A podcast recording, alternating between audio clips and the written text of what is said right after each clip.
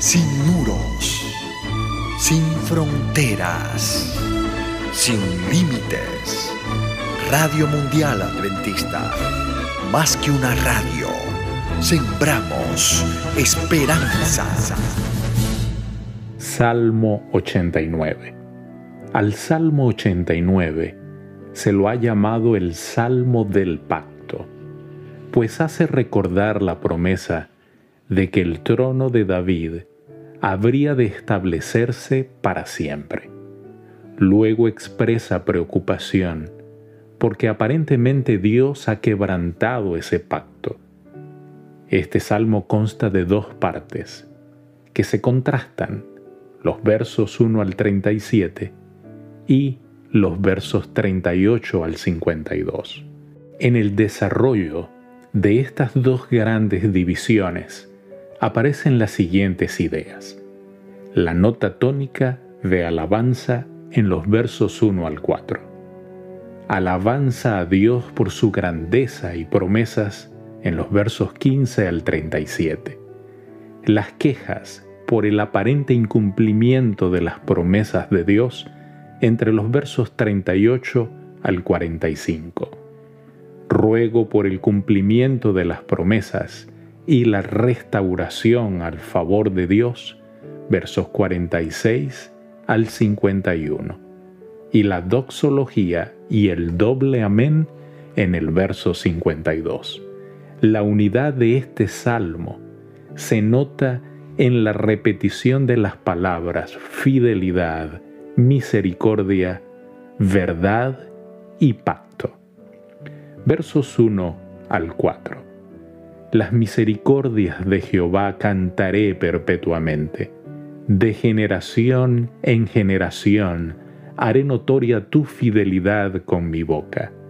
Porque dije, para siempre será edificada misericordia. En los cielos mismos afirmarás tu verdad hice pacto con mi escogido, juré a David mi siervo diciendo, para siempre confirmaré tu descendencia y edificaré tu trono por todas las generaciones. David parece afirmar que a pesar de las apariencias del momento, finalmente se cumplirá la promesa que le hizo Dios permanecerá para siempre como un palacio bien construido.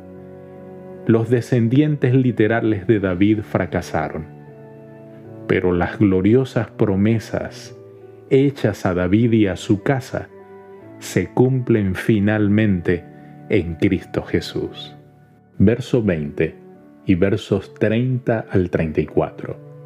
Hallé a David mi siervo, lo ungí con mi santa unción si dejaren sus hijos mi ley y no anduvieren en mis juicios, si profanaron mis estatutos y no guardaren mis mandamientos, entonces castigaré con vara su rebelión y con azotes sus iniquidades, mas no quitaré de él mi misericordia, ni falsearé mi verdad, no olvidaré mi pacto, ni mudaré lo que ha salido de mis labios. Los descendientes literales de David quebrantaron el pacto, pero las promesas se cumplirán en Cristo. Si los descendientes de David hubieran permanecido fieles a Dios, esta promesa se habría cumplido en forma literal. Como eso no ocurrió, la predicción se cumplirá en Jesús, Hijo de David, y en el Israel espiritual. Dios no puede ser desleal consigo mismo. Por lo tanto, de la casa de David, en la ciudad de David, nació el Mesías, en quien se cumplió la promesa, porque Dios no puede cambiar de carácter. En el pacto, Dios comprometió su naturaleza santa. Si Él no cumpliera su parte, se comprobaría que no es santo. La fidelidad de Dios para con David no es más que un sublime ejemplo de su constante fidelidad en el trato con sus hijos. Versos 46, 49 y 52. ¿Hasta cuándo, oh Jehová, te esconderás para siempre? Señor, ¿dónde están tus antiguas misericordias? Que juraste a David por tu verdad. Bendito sea Jehová para siempre. Amén y amén. El salmista pasa del reclamo al ruego. Suplica que Dios alivie su angustia. Esta transición nos permite comprender la increpación del salmista. El débil espíritu humano, al comprender el mal estado de las cosas, ruega a Dios que las arregle.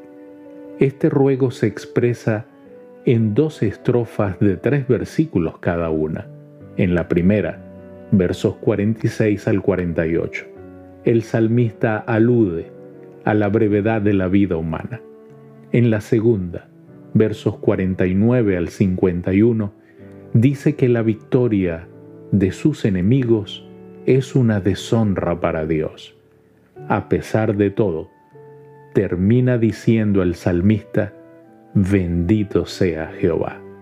Querido Dios, gracias, gracias porque siempre cumples tus promesas.